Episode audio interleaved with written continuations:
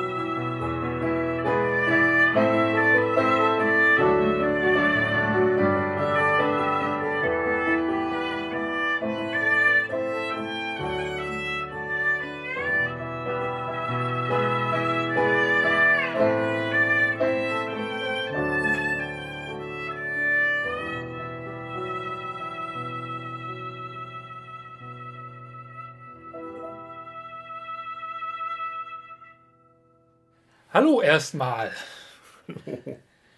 Ihr da draußen im Süden, Westen, Norden und äh, Osten? Korea. Herzlich willkommen im Sumpf. Heute äh, eine etwas, äh, ja, die Folge steht tatsächlich massiv auf der Kippe. Sie steht vor allem. Ja, sie, steht. steht. Wir, wir, stehen. Ich, ich könnte den Podcast heute nur im Stehen oder im Liegen aufnehmen, denn wie sich für einen Podcast um ein medizinisches Thema gehört, habe ich gerade einen Hexenschuss und kann mich kaum bewegen. Und daher, äh, ich, ich weiß auch gar nicht, ob ich heute so richtig gut reden kann. Ich überlasse das wahrscheinlich ein bisschen mehr meinen lieben Kollegen hier, dem Ture. Ich verlasse mich ja normalerweise eigentlich darauf, dass du redest. Ja, das ja. Äh, ich bin auch heute gar nicht vorbereitet, das habe ich gerade gemerkt. Alles und wir haben einen ja. Gast hier bei uns, der keine Mühen auf sich genommen hat, wie wir gehört haben. Raphael aus Hannover. Hallo. Hallo, und äh, ich werde gleich mal sagen, ich werde wahrscheinlich heute etwas mehr reden, weil der eine ist auf Drogen, der andere redet wie auf Drogen und ich bin hier der einzige echte Mediziner. Moment. Und im Notfall muss der medizinische Offizier die Leitung übernehmen. Moment. Willkommen. Was? Moment. Erkläre dich. Der redet immer Nimm, so. Ne, oh. Erkläre du dich. ich bin auf Drogen. Er, er, er ich, habe, ich habe die Entschuldigung. Und er hat uns auch schon sein Bäuchlein gezeigt. Ja, ja. ja ich, äh, schönes Bäuchlein. Es ist so ungewohnt im Stehen zu reden, wenn wir sonst immer auf dem Sofa rumlümmeln. Aber ich finde das eigentlich mal ganz entspannt, vor allem weil ich gestern die ganze Zeit im Auto gesessen habe. Ja, war eine lange Fahrt, wie ich mitbekommen habe. Ja. Eine lange Anreise. Also ich, ich finde immer, ich fahre ja selten Auto, aber wenn ich aus einer Zugreise komme, wo man auch lange sitzt, ist das auf dem Sofa sitzen eine ganz andere Qualität des Sitzens. Ich bin heute auf dem Fahrrad hierher gekommen. Vielleicht war das der Fehler. Ja, das könnte sein. Das kann auch, obwohl ich eigentlich viel Fahrrad fahre. Das war der Sport. Das Aber du, du warst dem Wetter unangemessen angezogen. zu warm Zu und warm. gleichzeitig zu kalt, weil draußen ist es warm. Heute früh aber nicht und ich war verschwitzt und habe mir einen Zug geholt und äh, ja, Scheiß dafür zahle ich jetzt gerade. ja, und zur Not muss ich ihn nachher behandeln. Also, Ja, wenn ihr danach nichts wieder von ihm hört, ich habe was Gutes getan. Moment, Moment, die Logik versuche ich, verstehe ich noch nicht ganz. Das liegt an den Medikamenten. Okay, ja. Also ich glaube, heute läuft es darauf hinaus, dass Raphael Sachen sagt und es damit begründet, dass er an den Medikamenten liegt, die er nicht genommen hat. Dass wir es nicht verstehen, weil wir Medikamente. Ich habe noch nicht mal Medikamente geschluckt, ich habe mich nur eingeschmiert. Das reibt sich jetzt mit der Lotion ein. Äh, ich habe. Au, au, oh, jetzt gerade eine falsche Bewegung gemacht. Scheiße, Solidaritätsschmerz. Oh, verdammt. Der alte Männer-Podcast, ja. Der alte Männer-Podcast. Ich habe den Roman fertig gelesen. Ja, und ich, äh, also entweder ist es eine wirklich furchtbare Übersetzung oder es ist einfach furchtbar geschrieben. Es ist einerseits auch im Original recht eigensinnig geschrieben Ja. und die Übersetzung ist tatsächlich furchtbar, weil sie teilweise äh, nicht nur ganze äh, Absätze hinzudichtet, sondern manchmal ganze Seiten. Ah, Das ist also eine äh, freie Übersetzung. Ja, sehr frei. Das ist ähnlich wie mit der Foundation-Trilogie, da sind fast halbe Kapitel noch zugedichtet Also worden. könnte man sagen, Ja, das ist eigentlich eine. Neuinterpretation. Ein Reboot. Ein Reboot. Hm. Naja, das habe ich nicht gesagt. Oh Gott, stellt euch vor, ein Mesh-Reboot. Nein. Das- oh, ja, darüber nein. haben wir letztes Mal Leute, schon, wir, äh, wir, wir, wir haben uns heute einen Mesh-Reboot angeschaut. Falls euch das nicht bewusst ist, die Serie ist sowas wie ein Reboot. nicht als Serie. Ja, aber äh, ja, es ist Na. gut, es gab in den 70ern nicht sowas wie Reboots. Dann, dann wusste man Gott sei Dank noch nicht, was das eigentlich darstellen soll. Aber äh, wenn es kein Reboot oder Remake oder sonst was äh, bei Mesh gegeben hätte, dann hätte es den Film gegeben und sonst nichts. Es ist schon eine gewisse Weise eine Neuauflage, die Serie. Ja, ich sehe es mehr als eine, Film. als eine andere Interpretation des Buches. Es ist die erste Interpretation des Buches im TV-Format. Es ist die erste Interpretation des Buches im TV-Format. Ich kann noch mal eine Sprach, Mittelregel sprach reinbringen. er, nachdem er einen Schritt nach vorne gegangen ist. Das, das werde ich auch nicht auspegeln. Hier wird nichts geschnitten. Keine Ja, Schmerzensschreie. Nein, bleibt alles drin. oh Mann. Ja, letzten Endes sind ja Remakes, äh, also ein gutes Remake oder ein guten Reboot äh, sehe ich dann tatsächlich auch, auch gerne. Wenn, wenn einen schlechten natürlich nicht, aber wer schaut sich äh, schlechte Filme schon gerne an? Äh, er hat mir vorhin breit und lang erklärt, dass er das gerne tut. Ja, nein, schlechte Filme, die so schlecht sind, also richtig trashige Filme, Ja. das ist ein anderes Thema, aber ein schlechter Film, der einfach nur schlecht ist, weil, er langweilig ist oder weil er nichts, Belanglos. belanglos, weil Ich er nichts Neues bringt. Sowas wie Ready Player One, der ist belanglos. Ist das der neue äh, Steven Spielberg. Ja. Spielberg? Ich- ja, King. Ich wollte auch gerade King sagen. Ja. Also, wer, den, wer das Buch nicht kennt, in Ordnung. Wer das Buch kennt, nein. Wann hat Spielberg das letzte Mal einen bel nicht belanglosen Film gemacht? Das letzte Mal? Gute Frage. Mhm. Aber ich kenne das Buch und genau deswegen will ich mir den Film nicht anschauen, weil ich das Buch wirklich genial fand. Ich hatte aber dann schon mit Armada, dem äh, zweiten Buch von, jetzt fällt mir der Name nicht ein, Clive Owen, Hm. äh, das Problem, ähm, das gefiel mir schon gar nicht mehr so gut, weil ich das Gefühl hatte, der Mann hat eine Geschichte zu erzählen. Das zweite Buch erzählt quasi die erste Geschichte nochmal nur in leicht veränderter Form, leicht veränderter ähm, Rahmenhandlung. Da muss man aber auch sagen, an sich ist das Buch auch nicht gut geschrieben. Die Idee ist gut, aber er hat viel klassisch gelassen, einfach äh, hat wenig erklärt. Das Einzige, was ich mutig fand, war die Wahl seiner Helden. Und deswegen finde ich auch die, Bese also die Besetzung in der Filmadaption beschissen, weil die sehen alle zu gut aus. Und sind zu hübsch und sind zu schlank und sind zu sportlich. Ja, sowas trauen sich ja wirklich. Die, äh, das merkt man ganz oft, dass bei Besetzungen, äh, dass sich viel zu wenig getraut wird. So Hauptcharaktere auch einfach mal normal hässlich aussehen zu lassen. Oder angemessen hässlich. Angemessen. Ja, hässlich immer gleich entweder richtig super hässlich, dann sind es aber auch irgendwelche Rollen, die oft eher Comic Relief darstellen. Aber einfach mal Leute ganz normal mit ein bisschen Bierbrauch und weniger ansprechenden Physiognomien mhm. zu lassen und nicht schön zu besetzen. Ja. Ich habe den Film nicht gesehen, ich kenne die Geschichte nicht, ist aber ein Stück weit eine Armutserzählung, oder?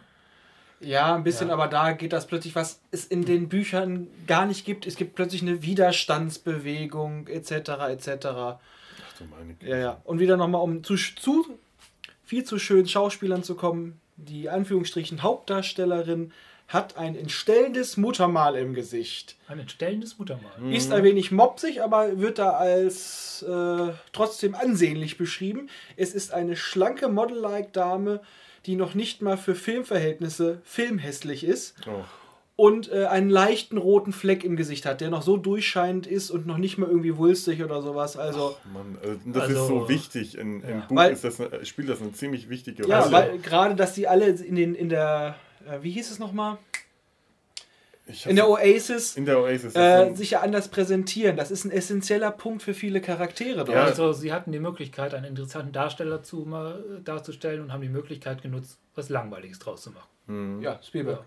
Ja, das sind ja alles so Avatar-Figuren. Die, bewegen, genau. äh, die, die bewegen sich ja alle in einer künstlichen äh, Welt, in einem künstlichen Universum und geben sich dann da äh, künstliche Persönlichkeiten. Und da geht es halt dann einfach ganz stark darum, wie auch wie sie in der realen Welt einfach sind im Vergleich dazu. Wie ihr erraten habt, heute ist unser Thema Ready Player One in Verbindung mit Mesh. Wo sind die Überschneidungen? Nein, natürlich nicht. Ja, nein, wir, wir, äh, wo waren wir eigentlich? Beim Buch, beim Roman. Genau. Was mich mich an dem Roman äh, Mesh so irritiert hat, ist die Überglorifizierung von vollkommen banalen Dingen, die, das kann an der Formulierung, an der Übersetzung liegen.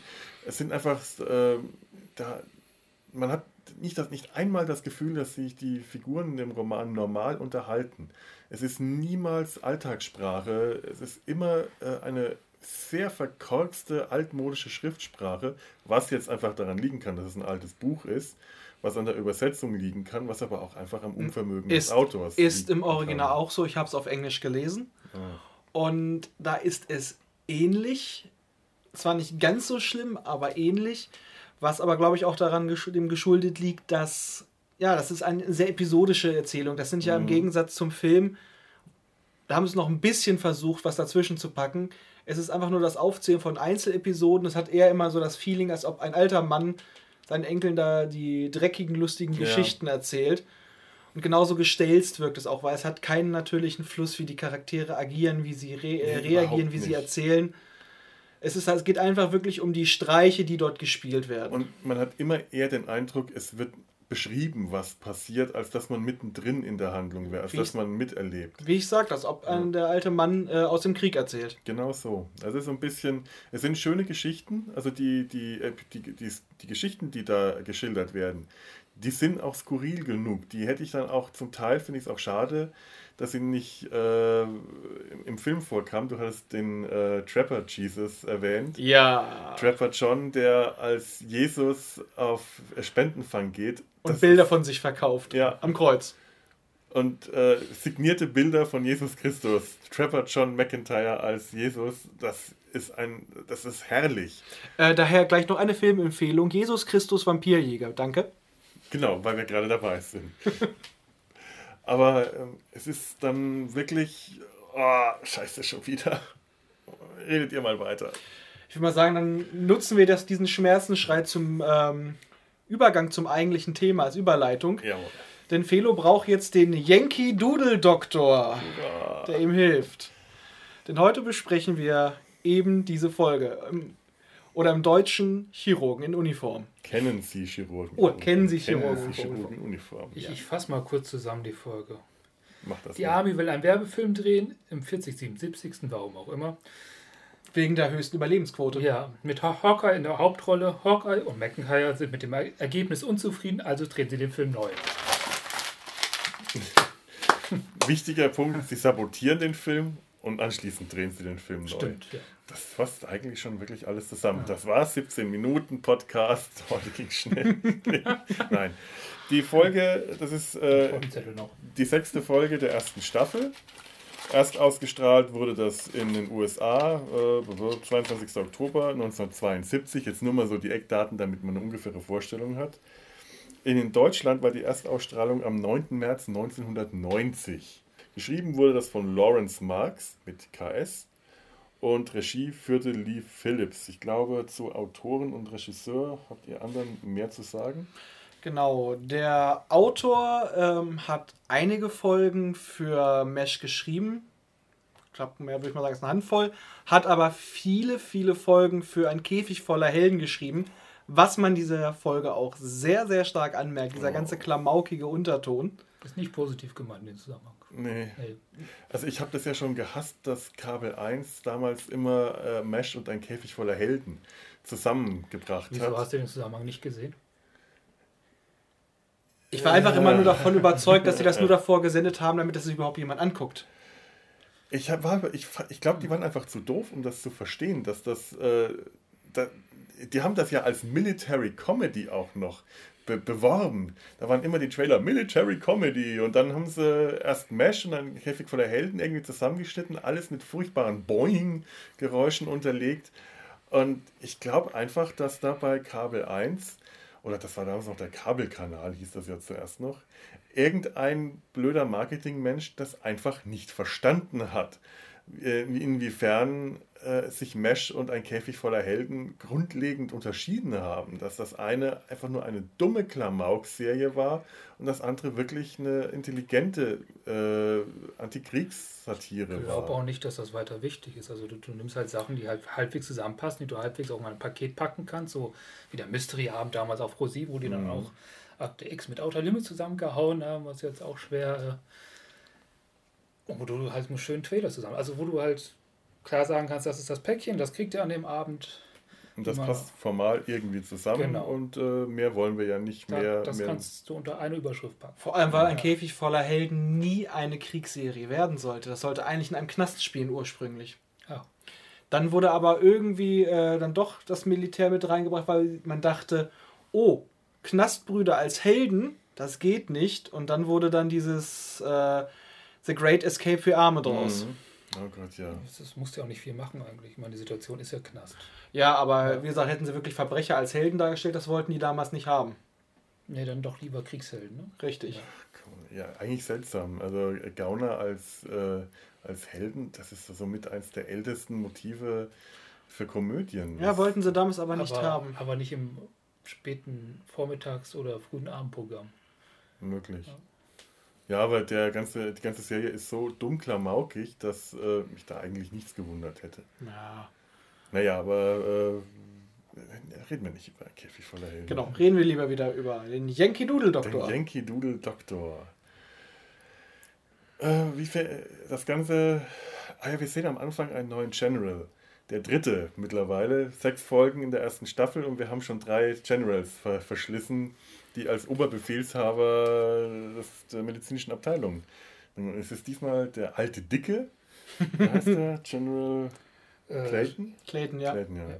Und ich glaube, den behalten wir auch Brigade. General Clayton. Ah, ja. Aber nur ein Stern ja. auf dem Helm. Und ich glaube, den behalten wir noch eine Weile. Ja, ja, der kommt noch ein paar Mal wieder. Davor war ein, kle- ein kleiner, dicker, äh, jüngerer mit Schnauzbart und der alte Dürre, den wir auch aus dem Film kannten. Ja, aber der Clayton, der strahlt wenigstens auch ein bisschen Sympathie aus. Also man hat nicht sofort den Ja. Hass auf ihn.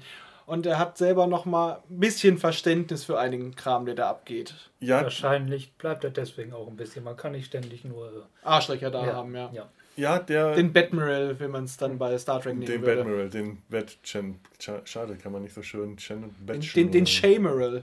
Den Der- Shameral, ja. Der Darsteller des Generals spielt übrigens auch noch in einer leicht zu übersehenden Rolle bei Airplane mit. Ein Typ vom Radar. Aha. Ja, Der Ja, Höhepunkt seiner der Karriere. Höhepunkt seiner Karriere und wahrscheinlich der Grund, warum wir den Film noch besprechen müssen werden. Oh mein Gott, ja, unbedingt. Kommt nicht bei Airplane auch Leslie Nielsen vor? Ja, ich glaube, das war seine äh, erste größere Oder seine zweite größere. Ja. Leslie Nielsen spielt ja auch bei MASH mit. Ja. Ah. Ja. ja doch, dann, dann, dann bist du in der ersten Staffel noch nicht so weit vorgestoßen. Nee, bin ich in der Tat noch nicht so weit vorgestoßen. Eine, sehr, eine etwas homophobe Rolle spielte da. Oh ja. Aber Leslie Nielsen hat ja noch ganz andere Sachen mitgespielt. Gewisse Filme mit komischen Robotern. Ah oh ja, äh, Forbidden Planet. Ja. Großartiger Film. Oh ja. Yeah. Tolle Animation. Mit Robbie dem Roboter. Robbie der Roboter. Aber allein die Disney-Animation des Aliens ist äh, Zeichentrick der allerfeinsten Güte. Das ist sowas, so einen wunderschönen, äh, wunderschönen animierten Effekt äh, habe ich später nie wieder gesehen. Da habe ich wieder ein Bildungsloch nie gesehen. Echt? Ja. Oh, das müssen wir, das müssen wir schließen. Der ist wirklich schön. Der ist toll. Ja, wenn Leslie Nielsen damit spielt. Leslie Nielsen müssen wir, ja. ja. Unwichtige Nebencharaktere bei Mesh kriegen eine Hauptrolle für uns im Podcast. Ja. ja, aber auch einer der unwichtigen Nebencharaktere in der Folge etwas Wichtige hat eine größere Hauptrolle gekriegt. Nämlich Lieutenant Briggs, der Regisseur des Werbefilms, der dort gedreht werden sollte. Der Woher eine ein. Was? Woher kennst du den? Werde ich gleich zu kommen. Der gute Mann ist dort nämlich auch nur ein, eine einzige Anklage an Filmemacher. Ja. Und dieser gute Mann hat jahrelang einen Arzt gespielt. Nämlich den Chefarzt Dr. Westphal in der namensgebenden Serie Chefarzt Dr. Westphal oder im englischen Original Saint Elsewhere. Ach, das ist das. Ihr redet die ganze Zeit von Dr. Westphal. Ich dachte, das ist eine deutsche Serie. Nein, da hat, äh, hat er die ersten Staffeln komplett mitgespielt, wurde irgendwann rausgeschmissen. Da gab es wohl einige Differenzen und wenn ich mich recht entsinne, hat der gute Mann sich, weil danach lief alles scheiße mit der Arbeit, dann dadurch äh, Depressionen, Probleme mit der Frau und dann hat er sich, glaube ich, den Strick genommen.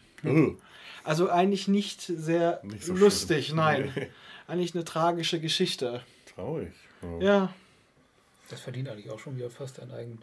Also wir haben es ja mit einem Filmemacher zu tun, der von Filmemachern eingesetzt wird, um Filmemacher als Arschlöcher darzustellen, welcher sich dann im echten Leben eventuell als Arschloch herausstellen könnte, der Schauspieler. Das hat so viele Metaebenen. Oh ja, oh, das ja. ist deep. Oh ja, das, das ist, ist, so äh, deep. Warum also, gibt es da noch keinen Film drüber? Das ist so wie das Verhalten von Raiders Darsteller in der Realität. Ja. Ja. Auch ein, äh, auch ein Kapitel, über das wir mal ausführlich reden müssen. Oh, ja. Über Gary Burkhoff. Äh, Gott, wir haben noch so viel zu tun. Wir haben, wir haben so viele Themen. Ja. Und so viele Serien noch. Und es ist immer noch die erste Staffel. Ich Und die Spin-off-Serien zu Mesh. Ja, da müssen wir auch. Walter. Ja. Die haben es aber alle nie lang geschafft, außer äh, Trapper John MD. Das wusste keiner. Ja. Das sieht man da sehr jung. Äh, ich glaube, Aftermash hatte zwei Staffeln. Ja? Echt? Mhm. Oh ja, immerhin. Ich glaube, die zweite ist nicht zu Ende geführt worden. Da haben dann am Schluss ein paar Folgen gefehlt, aber äh, das waren ja auch zu der Zeit, waren so eine Staffel immer 26 Folgen oder 24 bis 26 und die zweite Staffel ist ein Großteil äh, gedreht und gesendet worden und irgendwann relativ ähm, kurzfristig abgesetzt, aber für eine nicht erfolgreiche Fernsehserie äh, ist das relativ viel gewesen damals. Ah, halt einfach, nur, einfach nur ein Nachfolger-Spin-Off. Was ich mal gesehen habe, ist auch wirklich nicht gut gewesen. Ich habe mir mal die erste Folge angeschaut, war echt nicht besonders. Das spielt in, ähm, im direkten Anschluss an, an, an Mesh. Äh, Hauptfiguren sind Colonel Potter, ähm, Klinger. Klinger und Father Malkay.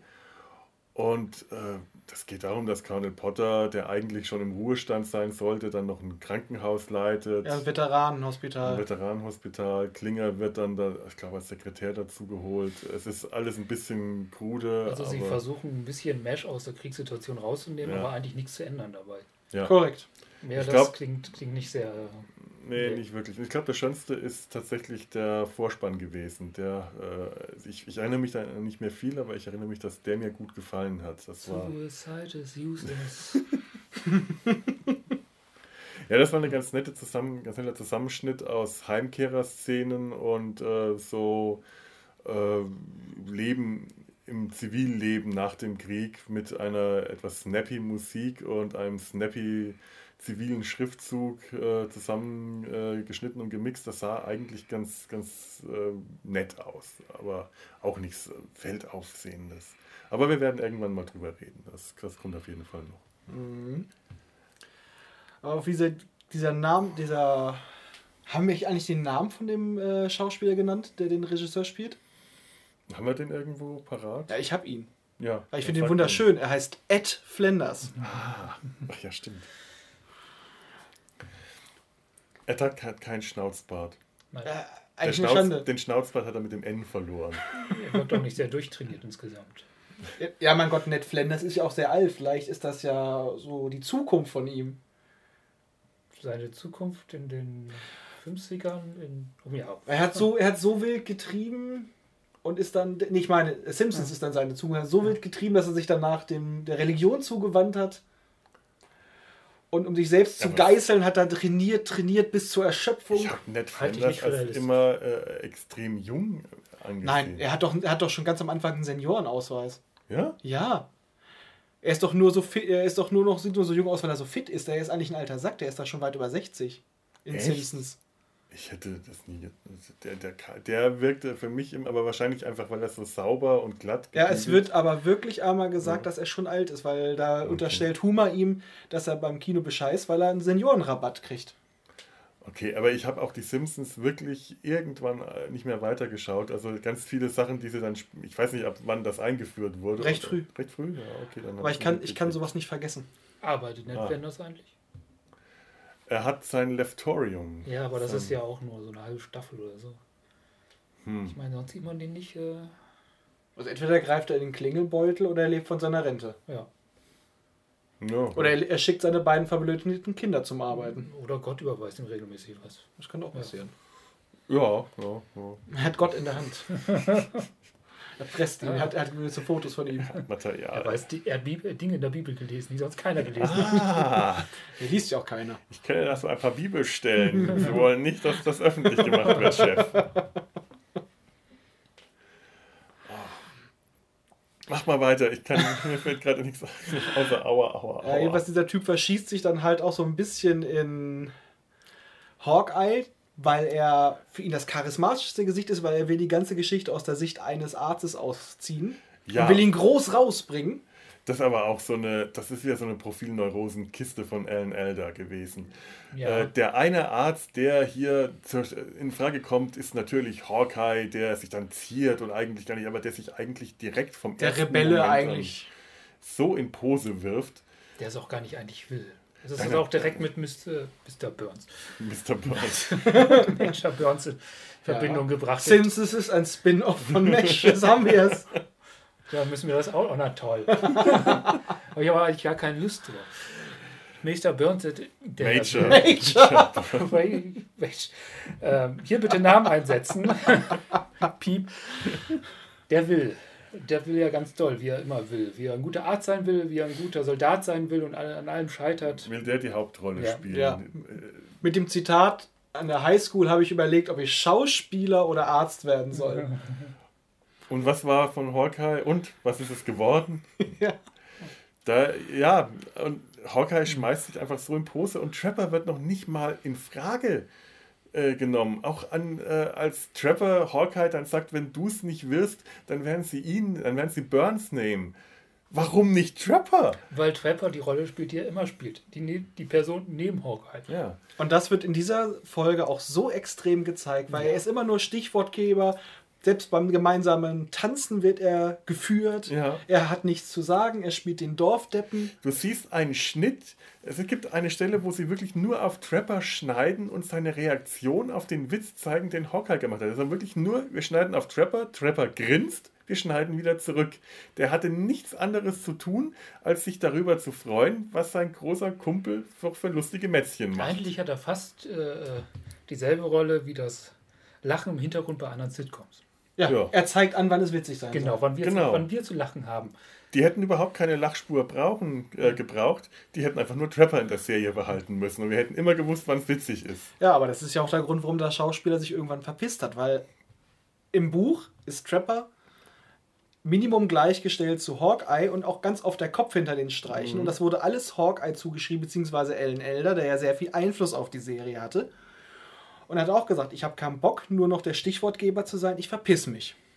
Ja, man merkt auch später in der, äh, in der ersten Staffel gibt es so ein paar Stellen, in der Trapper eine wichtige Rolle äh, spielt oder eine Rolle bekommt, etwas Charakter und Persönlichkeit und es wirkt so aufgesetzt, so nach dem Motto, ja, wir tun dem jetzt zuliebe mal irgendwas, damit Trapper auch was zu tun hat. Also und, eigentlich wussten die auch gar nicht so genau, was die mit dem anfangen sollen, außer dass er immer zwei Schritte hinter Hawkeye hin ja, läuft. So ungefähr kommt mir das auch tatsächlich die meiste Zeit vor. Ja, zum Schluss darf er ab und zu auch mal ein bisschen mit ihm aneinander geraten, aber das ist immer nur ganz kurz und am Ende der Folge sind sie wieder die besten Kumpels. Ja, Das Nette an der Folge ist, dass Hawkeye das sogar selbst formuliert innerhalb der Folge, Ja. dass es so ist. ja, stimmt.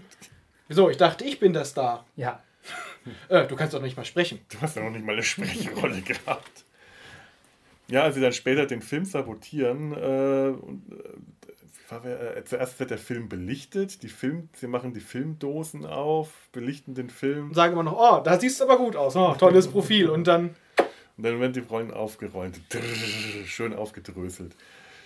Wie, wieso Major, äh, nicht Major, Colonel Blake? Pot- Blake Potter, Henry. Henry Blake dann auch auf die Idee kommt, ja, Leute, die gut mit den Händen umgehen können und mit Werkzeug, haben die Filmkiste auf. Wie ein Chirurg, sagt er auch Wie noch. ein Chirurg. Ich glaube, Henry wusste es. Der, äh, äh, Moment, Chirurgen, ja, Hände, ja, Werkzeug, äh, hm, ja, OP-Werkzeug und Werkzeug zum Schlösserknacken. Ich weiß nicht, ob das so leicht, äh, ob das so dasselbe ist. Ich meine, ich bin ähm, handwerklich durch meinen Beruf auch begabt, weil ich, ich habe kein Werkzeug, ich manipuliere mit den Fingern.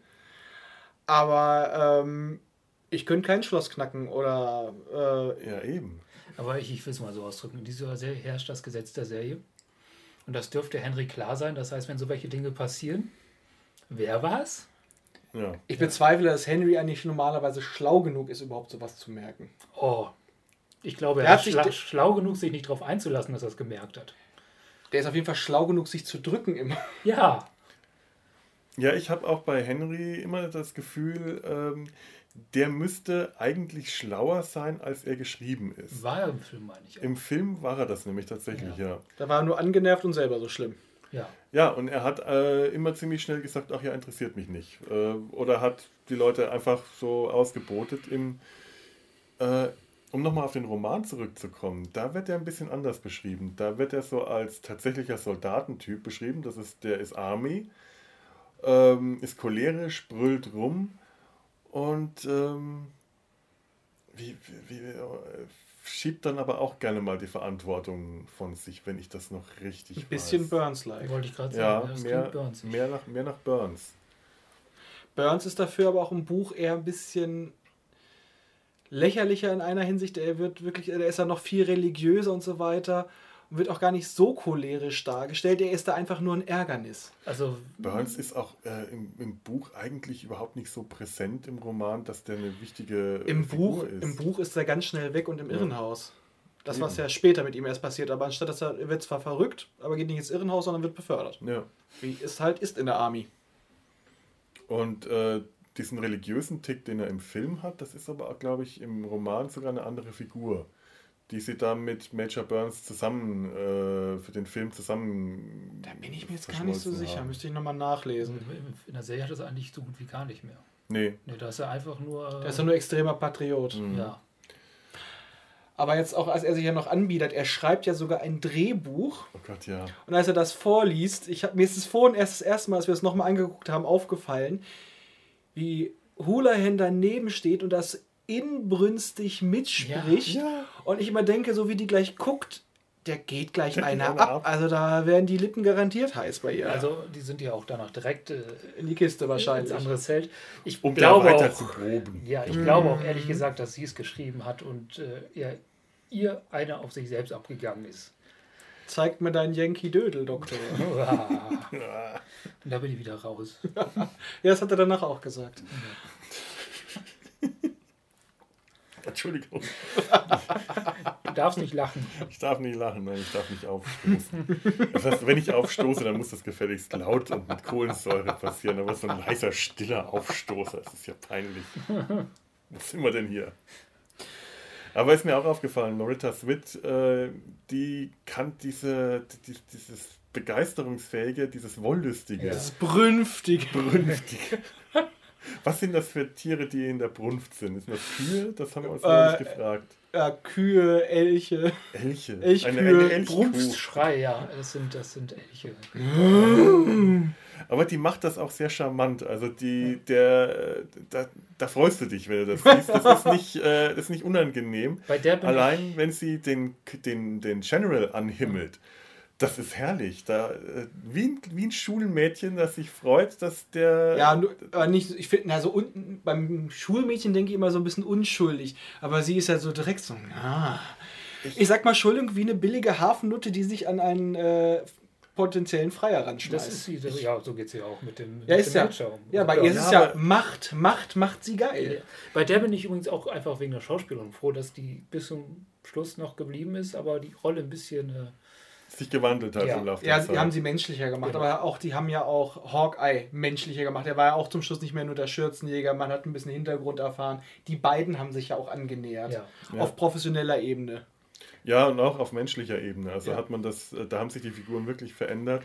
Aber ich hatte bei Loretta Swit, äh, wenn sie mit, äh, mit, mit Frank Burns, äh, ja, wenn sie da heiß geworden ist, das hatte sowas äh, immer etwas Peinliches. Aber ja. tatsächlich hier, als sie den, den General angehimmelt hat, also ich hatte für den Moment wirklich, das, ich hatte wirklich das Gefühl, die himmelt den er an, das ist so ein bisschen ihr Held.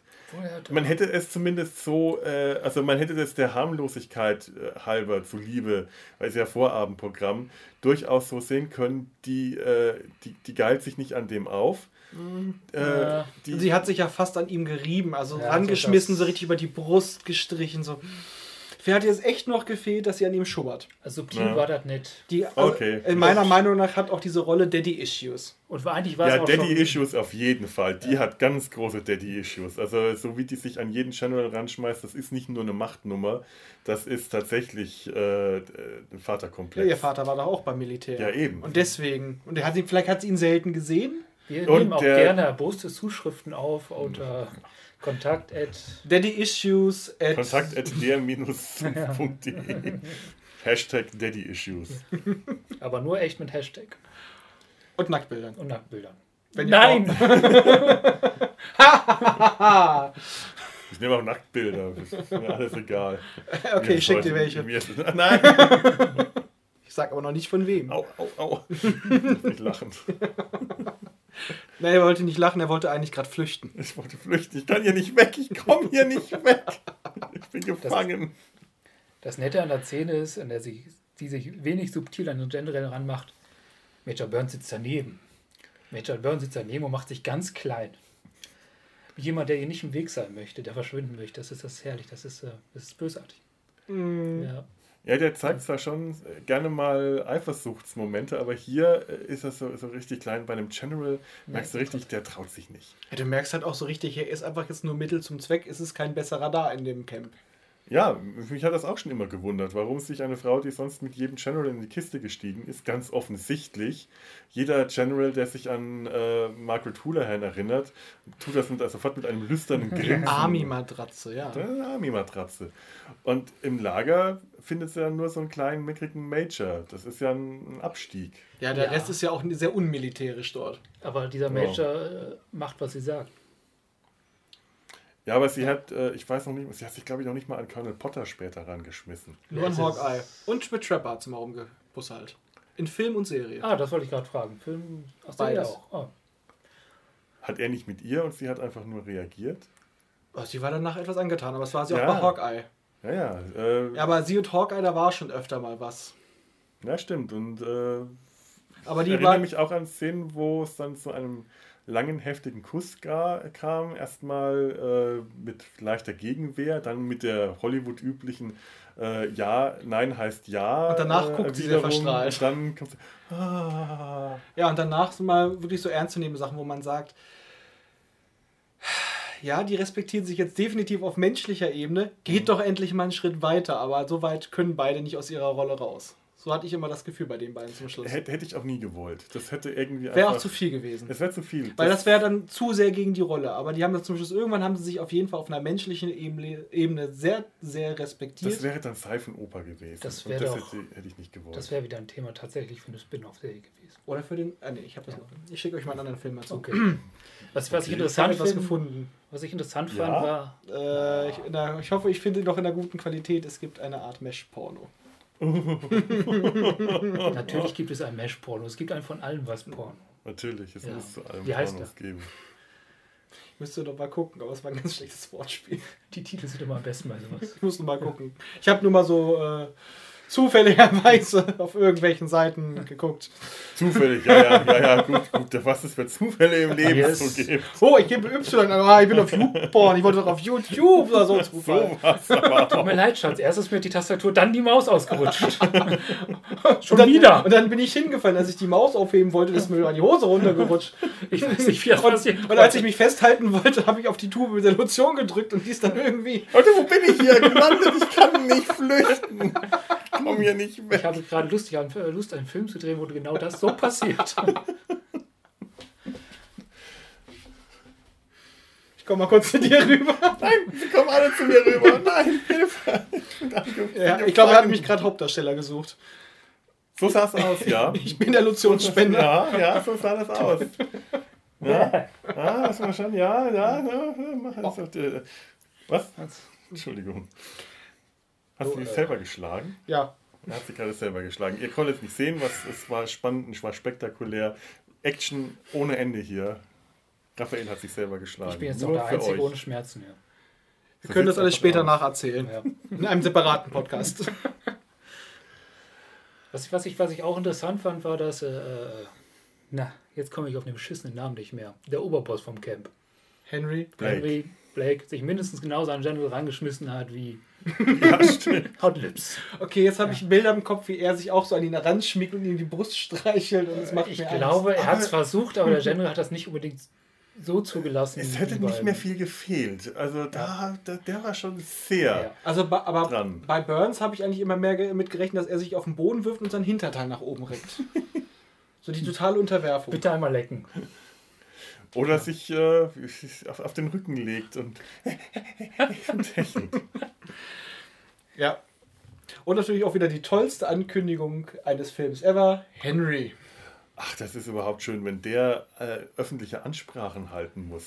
Ist herrlich, wieso jemand eine so, eine so eine Position überhaupt bekommt in der Armee. Äh, okay, gut, um eine Führungsposition zu halten, musste nicht gut sein, öffentliche Ansprachen zu halten, aber das kann der einfach nicht. Und Das sich- ist so schön. Das ist so Das eher so einer, der sich immer kann. nur um, der sich irgendwie eher um Verantwortung drücken würde. So wirkte eigentlich. Ja. Aber was wir noch ganz vergessen haben, wie der, wie hieß er nochmal? Wicker, ne Bricker, Bricker. äh, wie der ja abhaut. Und ich denke mir auch so, wieso hat denn den dann noch die Kameraausrüstung da Ja. gelassen? Und den Kameramann. Ja, eben, nach, genau. Nachdem sie den Film sabotiert haben und äh, Bricker sich nicht überreden lässt, äh, das nochmal neu zu drehen und einfach sagt, nein, ich ergebe mich gleich und abhaut. Scheiße, wir haben es gerade erst gesehen. Ich bin mir ziemlich sicher, da gab es eine Szene, wo sie tatsächlich es geschafft haben, ihn so weit zu erpressen, dass er zwar nicht mehr mitmacht, Nee. aber das Material, doch, Nee, nee, gab's nicht. Mhm.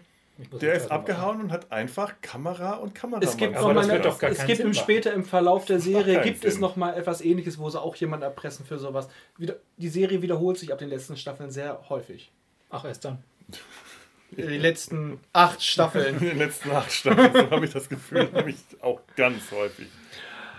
Aber äh, es macht eh alles relativ wenig Sinn. Die müssen, die drehen dann den Film neu, die müssen äh, den Film schneiden, die müssen eigentlich so viel machen, wovon sie keine Ahnung haben, wo der Kameramann allein ihnen doch auch nicht helfen kann. Du brauchst einen Cutter dafür. Ja, Ein. Du bräuchtest einen Platz, wo du das schneiden kannst. Das haben sie Eben. bestimmt nicht mit Skalpellen gemacht. Ja. Der Film muss belichtet werden.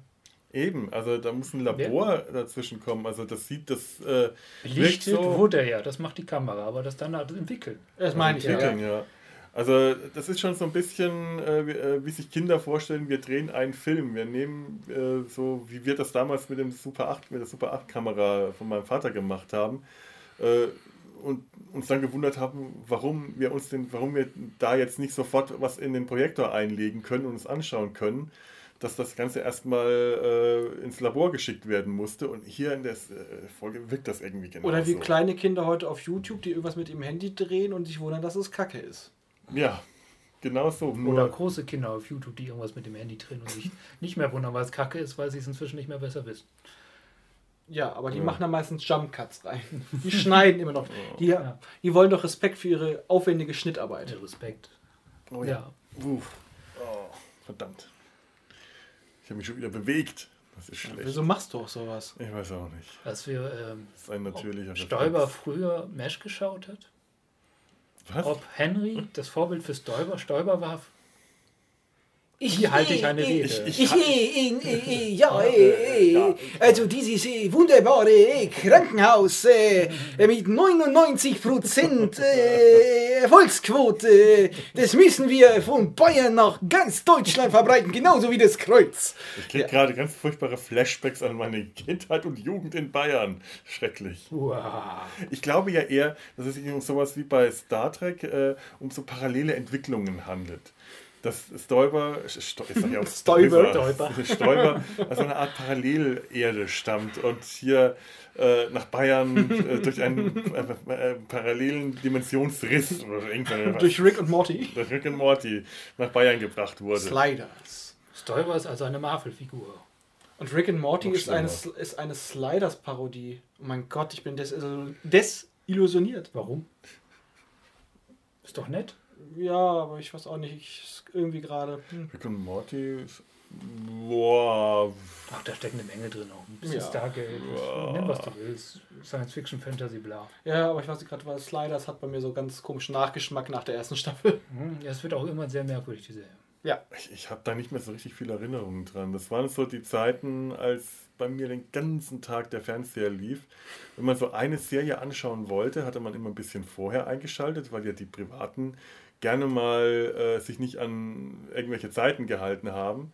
Dann äh, hat man von der Serie davor eine halbe Folge irgendwann gesehen. Dann hat man dann schon eine Stunde früher eingeschaltet, weil man die sehen wollte. Und eine Stunde danach, weil man die nächste sehen wollte. Und da lief irgendwie dann auch Sliders mit äh, im, diesem Block jedes Mal mit. Und ich habe kaum mehr richtig große Erinnerungen an die Serie. Das ist schon alles zu weit her, zu verschwommen. Ich fand das Konzept schön mit den Parallelerden, auf die die jedes Mal kamen, aber an mehr kann ich mich nicht erinnern. So an einem vorbeigeslidet. Ja. Quasi. Badam. Ich erinnere mich, dass die irgendwann mal auf einer Erde landeten, wo alle nackt rumliefen. Und das, das sind war, sie nicht geblieben. Das, Kommt auf die Leute an. Die letzte Einstellung in dieser Folge. Ich dachte, ja, und nächste Folge sind sie garantiert schon wieder auf einer anderen Erde. Scheiße. Ja, die, die Folge, die ist in den äh, Archiven verschwunden. Ah, so. Ja. ja. Wäre aber interessant gewesen, sowas fürs Vorabendprogramm zu drehen, so dass wirklich komplett alle nackt sind, aber immer irgendwas gerade schön im Bild ist. Das ja. wäre eine Herausforderung gewesen. Das hätte Austin Powers schon vorausgegriffen. Hat nicht Next Generation eine ganze Folge über einen Planeten gedreht, wo alle fast nackt Nein, es gab eine nackte Ho Hochzeit. Aber die haben wir nicht gesehen. Seien wir froh. Es gab in der ersten Staffel diese Ido, dieser ja, Ido-Planet, ja, genau, wo die alle ziemlich leicht bekleidet rumliefen. Aber wenn du dir anschaust, was die außerirdischen Frauen in TOS so anhatten, die hatten auch nicht mehr an. Ja, das war das Teilsche, das war das Teilsche Prinzip von dem Typen, der die Kostüme gemacht hat. Er hat gesagt, es, ein Kleidungsstück wirkt umso erotischer, je mehr es versucht, äh, je mehr es wirkt, dass es der Trägerin entgleitet. Ja, so haben die definitiv auch immer gewirkt. Mhm. Die waren an äh, taktisch klugen Stellen getaped, getaped äh, sahen aber auch wirklich immer so aus, als ob das gleich rutscht. Ja, aber hat auch mal gehofft. Man hat mal gehofft, die Hoffnung In, in manchen Filmen wird so eine Hoffnung auch äh, erfüllt. Ja, leider nicht bei TOS. Ich weiß noch, der Film Weiße Jungs bringst dich und du siehst immer wieder, wie bei der einen der Mops immer weiter rausrutscht und er komm, komm, komm und irgendwann sitzt du in deinem Jugendzimmer. Ja! Was ist los? Nichts.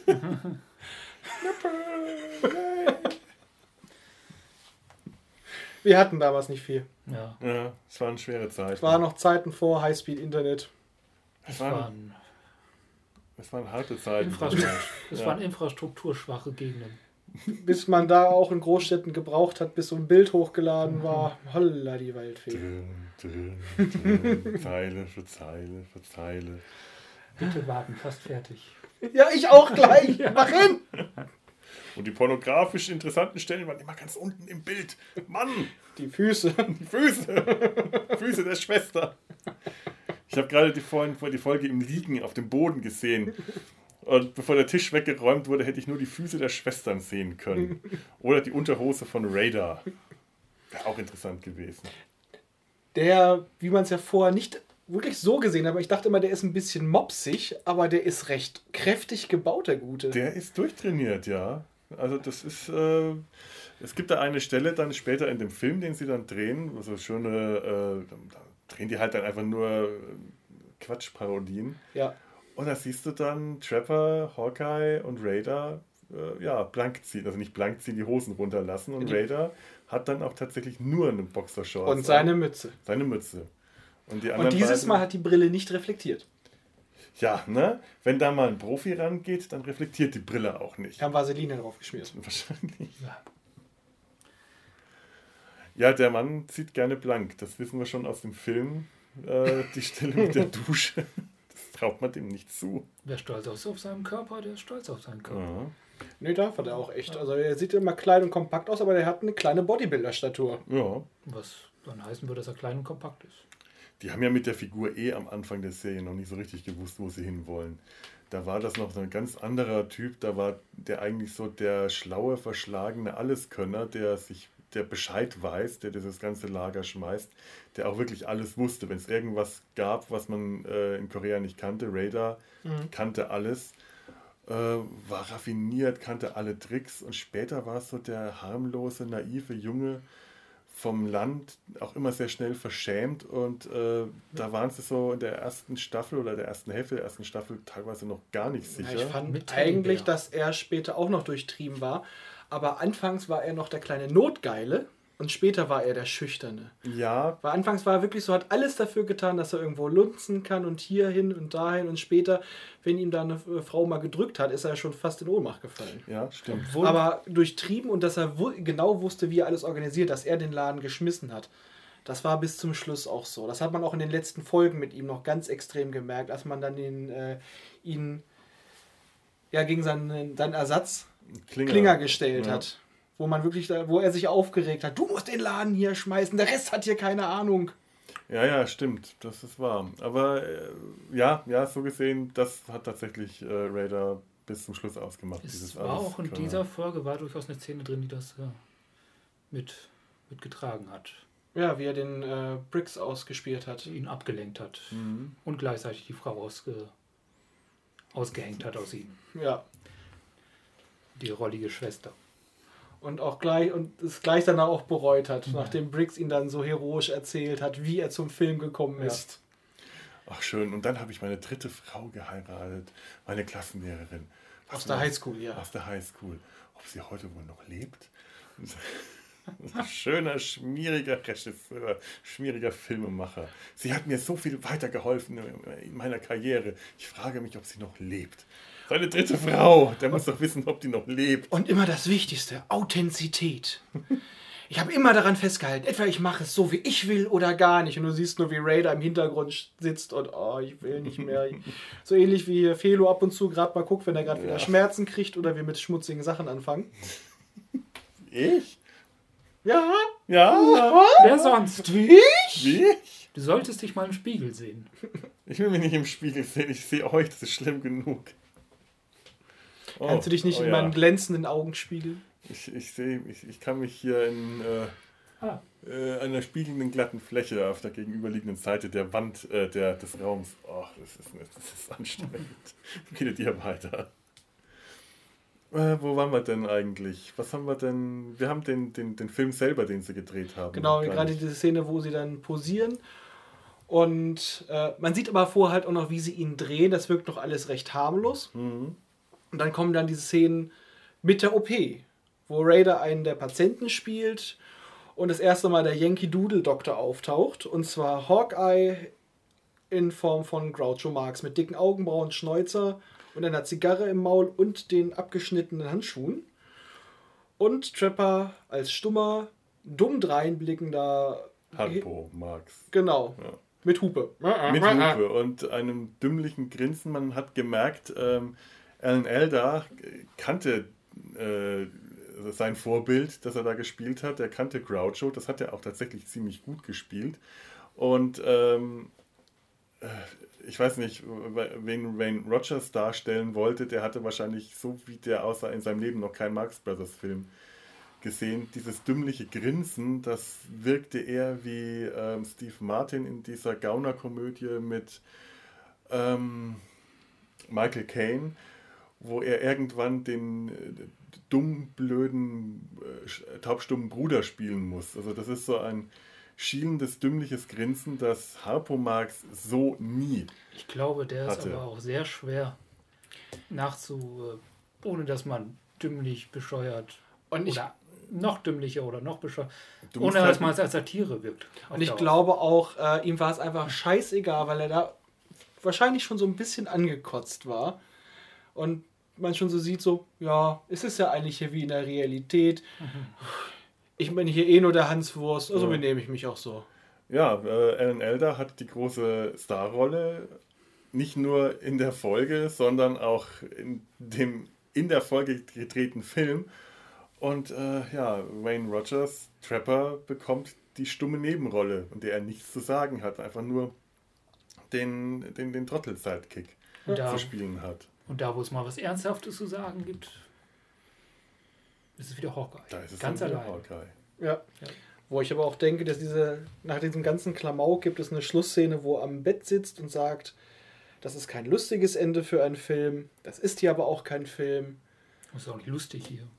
Genau, und ja. äh, all ihr Können, ihr Wissen, ihre Fähigkeiten können nichts gegen kranke Gehirne und Waffen ausrichten. Und sagt, wir verlieren welche, wir behalten welche am Leben. So ist es halt einfach. Und da denke ich auch, das ist eine Szene, die Ellen L. da mit reingebracht hat, weil er mhm. hat auch immer sehr darauf gepocht. Er wollte auch immer, dass in jeder Folge eine OP-Szene mit dabei ist.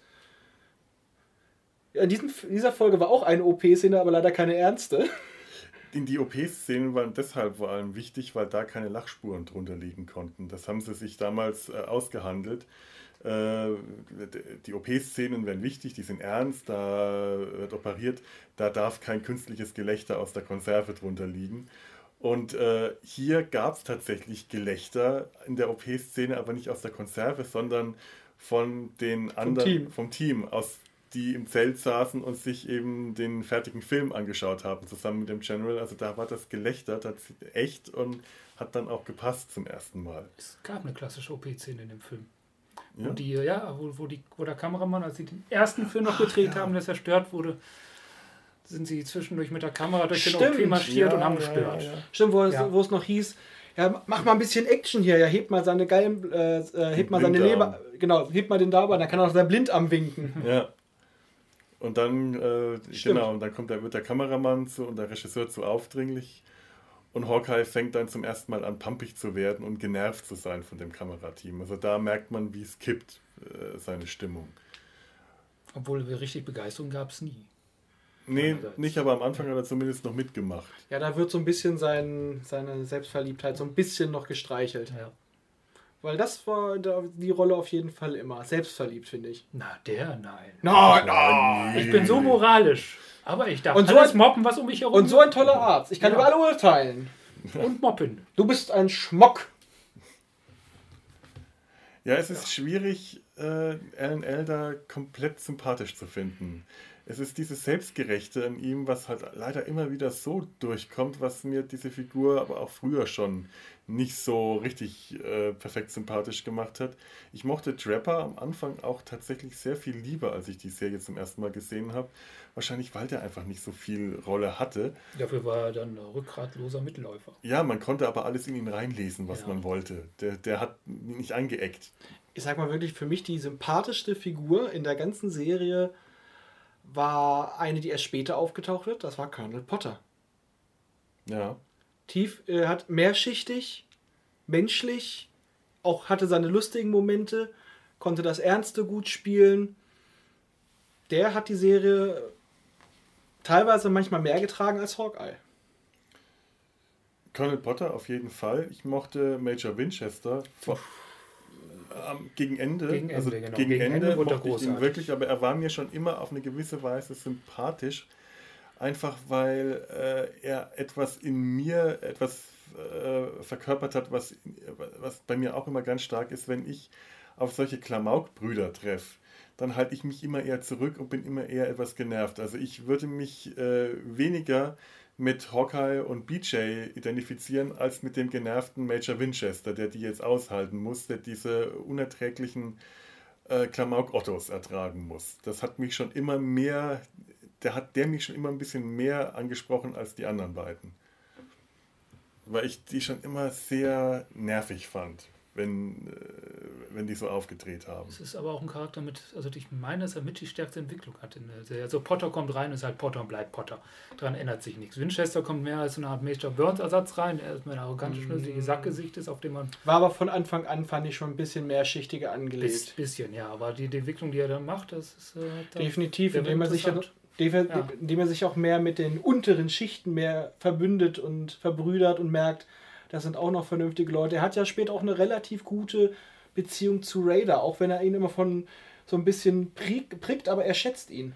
Ja, der bricht auch ein bisschen das, das Hawkeyeische, der Krieg ist so scheiße, Moral, Monopol, indem er da auch ein bisschen was äh, erstens gegenhält und auch der Selber kriegt, auch- der kriegt da halt so ein paar. Szenen, wo er richtig besoffen äh, im, äh, Ja, im Rosis Bar abhängt und depressiv ist. Das, das, das äh, bricht so ein bisschen die, einfach diesen moralischen Vortrag und setzt einfach jemand dagegen, der ganz konkret gerade leidet, ohne ewigen Vortrag und Monolog drüber halten zu müssen. Ja, und er hatte von Anfang an ist er schon mehrschichtiger angelegt, weil ganz am Anfang der Serie waren die meisten Charaktere ja einfach nur auf gewisse Eigenschaften reduziert und das war's. Ja, einmal So- äh, mit einer Dampfwalze über den Charakter gefahren. Genau, ja. das kam, kam erst viel später und er war von Anfang an mehrschichtiger ausgelegt.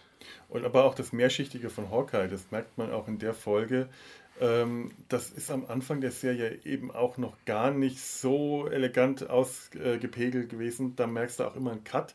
Jetzt ist es der, der, der alberne Sprücheklopfer und jetzt plötzlich wird er ernst. Das ist genau wie in diesem Film, den sie da drehen. Ähm, der ganze Teil in der Mitte, am Anfang wird im Film noch dieser äh, Teil mit dem General gezeigt, was, was das äh, Kamerateam am Anfang noch gezeigt, äh, gedreht hat. Der General fährt in seinem Jeep vor und sagt, hallo, ich bin General Clayton, bla bla bla bla bla. Äh, die Einführung, dann kommt der ganze witzige Teil, den sie nachdrehen und dann kommt Cut, Hawkeye nicht mehr in Kostüm, wie er mit ernstem Gesicht am Bett eines Patienten sitzt und so hat die Serie am Anfang noch funktioniert. Wir sind lustig und jetzt gibt es einen Cut und jetzt sind wir ernst. Ja. Und später hat die Serie das sehr viel eleganter. Da hat jemand sein Handy nicht auf Flugzeugmodus gestellt. Raphael. Später hat die, Meins ist aus. Hat die Serie das noch sehr viel eleganter bekommen. Ja, äh, wo war ja, später hat die Serie das sehr viel eleganter hinbekommen mit parallelen Handlungen, wo man gerne mal eine ernste und eine äh, komische Handlung gab, äh, sehr, sehr häufig eigentlich. Und äh, diesmal, da merkst du nicht. Oder der davon. Ernst hat sich dann deutlich eher aus der Geschichte heraus entwickelt. Aber Ja. es gibt da auch noch eine kleine, kleine Anspielung in Futurama tatsächlich, in der Folge, wo sie auch jetzt äh, Starship Troopers hochnehmen mit den Balls.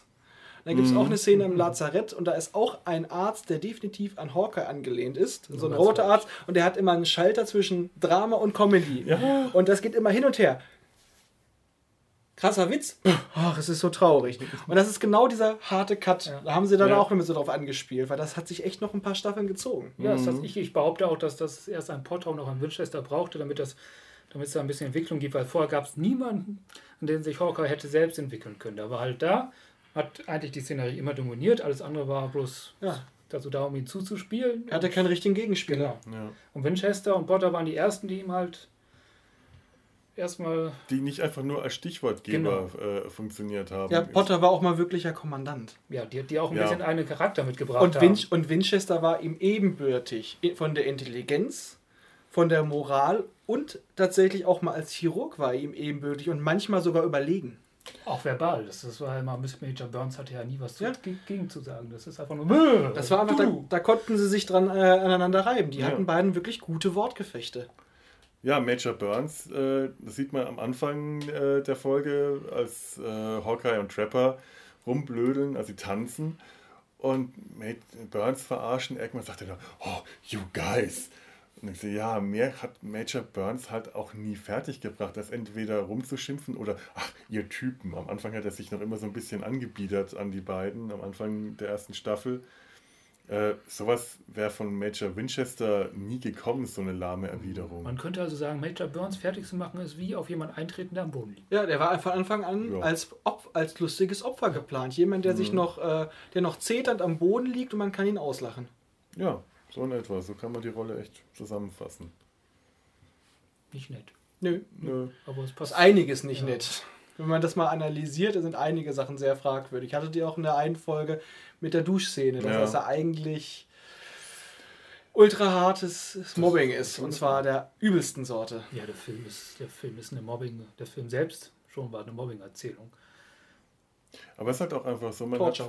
hat früher Filme auch dann nicht so wahrgenommen. Wenn ich mir an diese ganzen äh, Komödien aus den 80ern denke, wenn man sich die heute anschaut, so vieles davon ist einfach nur reine pure Schadenfreude, weil irgendjemand was wirklich Schlimmes passiert. Wirklich auch auf der bösartigsten Ja. Art und Weise. Nicht nur, weil du hast dich lang gepackt oder ist was peinlich, sondern wo wirklich, wo man sagt, da hätte sonst was passieren können. Ja. Da wurden Leben und Gesundheit aufs Spiel gesetzt, nur um Lacher hinzukriegen. Jetzt machen wir einen richtig fertig und dann äh, machen wir uns über ihn lustig, weil er fertig ist. Und danach findet er uns aber toll.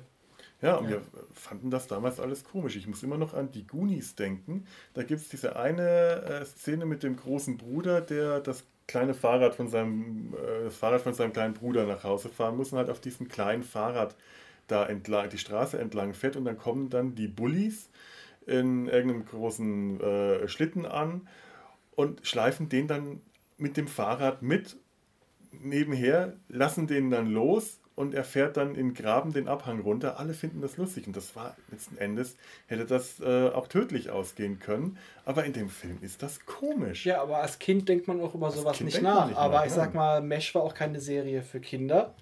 Das Nee. war was für Erwachsene oder für Familie auf jeden Fall. Ich glaube, das war einer der Fehler, warum wir Kabel 1 damals noch der Kabelkanal das dann gesendet hat, wann es gesendet hat und im Zusammenhang mit äh, Käfig voller Helden. Helden. Die haben das in die Kinderecke gepackt oder in die Na, in, gerade raus aus der Kinderecke. die, in die Vorabendecke. Genau. Ja, die Klamauk-Familienfilmecke. Ja. Ja, Mhm. die sich auch die, genau, dass man sich zusammen anschauen kann, was sich das Zwölfjährige auch mal alleine anschauen kann. Wo es nicht schlimm ist, wenn man das Kind mal kurz davor packt. Genau. Ganz bedenkenlos. Ja gut, konnte man auch machen. Ja, aber es ist- war halt eigentlich auch eine Serie, gerade später, die zwar auch lustig sein sollte, aber halt auch gerade diese Mischung. Es ist ja eigentlich eher, ja, es ist Dramedy. Ja, und es hat einfach sehr viel mehr Denkanstöße gegeben, die wahrscheinlich für Kinder äh, einfach viel zu hoch waren, die das nicht, äh, vielleicht einfach noch nicht verarbeiten konnten. Aber müssen sie auch nicht. Also das ist ja Eben. ein bisschen das Prinzip von Simpsons. Da ist was für Kinder drin, die es Mhm. lustig finden können, da ist Mhm. was für Ältere drin, die es drin, die es lustig finden können. Und dann kommen beide zusammen da sitzen und über verschiedene Sachen lachen. Ja, aber da finde ich gerade in den späteren Folgen funktioniert einiger Humor nicht über diese Slapstick-Schiene, sondern wirklich eher aus der Situation heraus, wo du auch ein bisschen Verständnis haben musst, finde ich. Nee, die Serie wächst, die wird erwachsen. Ja, sage ich ja. In Ja. späteren Staffeln kann das halt, ist das nichts mehr was für, wo ein Kind das lustig finden würde, weil es den Witz dahinter nicht versteht. Aber andersrum, wenn, wenn der Zwölfjährige anfängt mit der ersten Staffel, ist er bis dahin vielleicht 18. Okay, in Amerika ja, aber hier wurden die hintereinander weggesendet, Nee. weil es die Serie schon fast gab.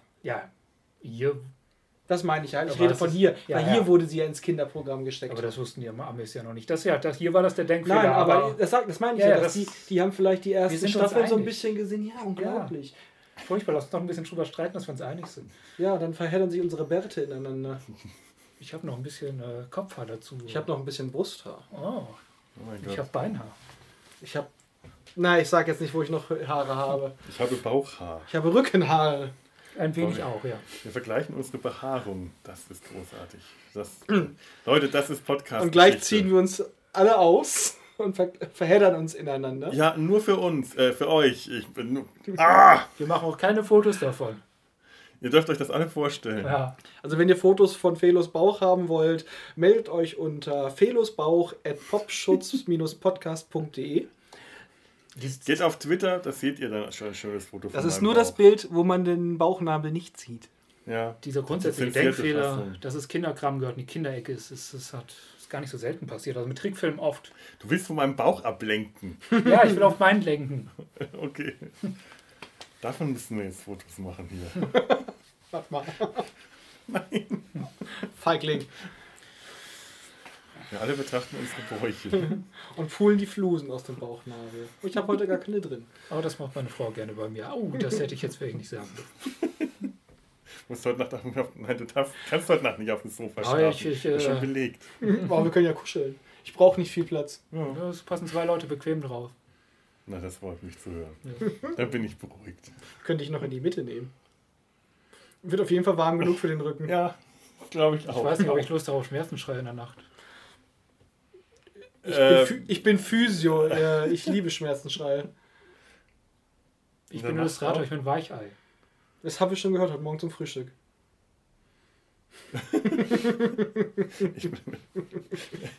Es gibt eine komische Richtung. Ich habe den Schlüssel zu deinem Schlafplatz. Ich kann auch im Auto schlafen. Was haben wir noch zu der Folge zu sagen? Gibt es noch irgendwas Essentielles? Bestimmt, aber nicht mehr aus unseren Köpfen. Nein. Nein. Nee, dann kommen wir mal langsam zu einem Ende und äh, verweisen auf die nächste Folge, denn äh, wir drei, also vorausgesetzt, ich kann mich morgen wieder bewegen, Wir tragen ihn. äh, ich werde dann morgen äh, auf einer Sackkarre rumgeschoben wie Hannibal Lecter, wahrscheinlich auch in ungefähr ähnlicher Aufmachung, äh, werden morgen einen kleinen Ausflug machen, eine Exkursion, der Sumpf macht eine Exkursion, wir werden auch nicht im Bus ans Meer fahren, es müssen keine Hühner erwürgt werden. Es war ein Baby! ähm, sollen wir schon toll. verraten, wohin? Äh, auf jeden Fall nicht da, wo man Babys wird. Immer vorausgesetzt, dass es morgen klappt, werden wir morgen einen kleinen Ausflug in eine Nebensümpflichkeit auf die Kölner Pferderennbahn machen. Und die Verbindung dazu habt ihr heute schon hier gehört. Ja, ihr könnt euch jetzt ähm, im Rätselraten betätigen. Wenn ihr Vermutungen habt, ähm, schreibt sie in die Kommentare auf Facebook oder bei uns auf www.der-sumpf.de. Schreibt uns eine nette E-Mail, entweder an, an kontakt.der-sumpf.de oder auf unserer Homepage in das schöne Formular. Wir wissen ja jetzt auch, wo es drückt und warum der Schuh. Und äh, ja, folgt uns auf Twitter. Da könnt ihr auch Bilder von meinem bedeckten Bauch sehen, wenn ihr schlau seid, das Wenn ihr, wenn ihr dem Popschutz folgt. Genau. Pop, POP-Schutz. Folgt dem Popschutz, hört den Pop Popschutz-Podcast. Willst du da nochmal aufsagen? Ja, zu finden unter www.popschutz-podcast.de. Popschutz in diesem Fall mit Doppel-P. Wenn ihr uns eine E-Mail schreiben wollt, könnt ihr das über das dortige Kontaktformular. Ihr könnt einfach auch irgendwas, leckt mich am Arsch, ich schreibe jetzt, was ich da vor, vor das Ad schreiben will. At popschutz-podcast.de. Ihr findet uns auf Twitter, wie schon erwähnt, und auch unter Facebook. Lasst uns Folgenwünsche da, Anfragen über Nacktbilder von Felo. Ich kann alles organisieren. Ich kann euch seine Schmerzmittel organisieren, seine Krankenakte, noch dreckige Unterwäsche. Ich finde alles. Das ist schön. Das beruhigt mich so. Jemand interessiert sich für mich.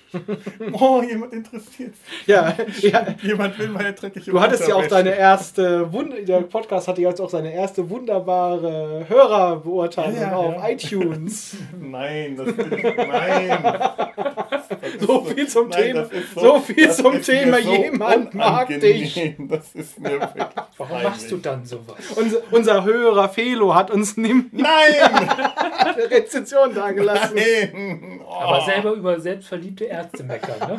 Mann, Ja. Ist so scheiße. Das muss ich verraten dürfen. Du hast mich auf eine emotionale Ach- Achterbahn geführt. Du hast es verdient. Oh Er, Mann. er hat sich hier total gefreut. Ja. Ist es denn etwa Wir haben eine erste iTunes-Bewertung bekommen von einem Captain Knotter. Kennt ihr den? Das war ich. Ich wollte eigentlich nur schauen, wie, wie, wann, ab wann sowas ankommt. Es steht bei iTunes immer, sie haben noch nicht genügend Bewertungen, um die Bewertungen einsehen zu können. Ich dachte mir, ja, wie viel braucht man? Ich schreibe mal was. Ich wollte jetzt nicht wirklich dazu schreiben, hallo, ich bin ich, aber fünf Sterne?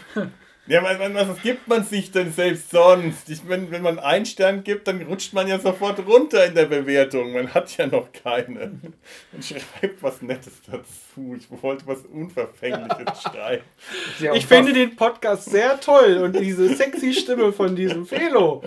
Ich weiß nicht, das muss ein ungemein gut aussehender, erfolgreicher Mensch sein. Nicht Nein, er hat es jetzt editiert. Er hat es jetzt editiert. Nein, du hast bloß geschrieben, wir sind toll. Das sind wir ja auch. Hallo, darf man ja wohl mal sagen hier. Nicht nur Hawkeye darf sich selber Ungerecht. Ich kann doch nicht mal aufstampfen hier. Keller drunter. Achso, ja.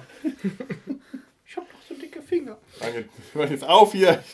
Ich beende jetzt die Aufnahme. Bin jetzt trotzig. Okay, dann beenden wir jetzt mit der letzten Klappe. Ja.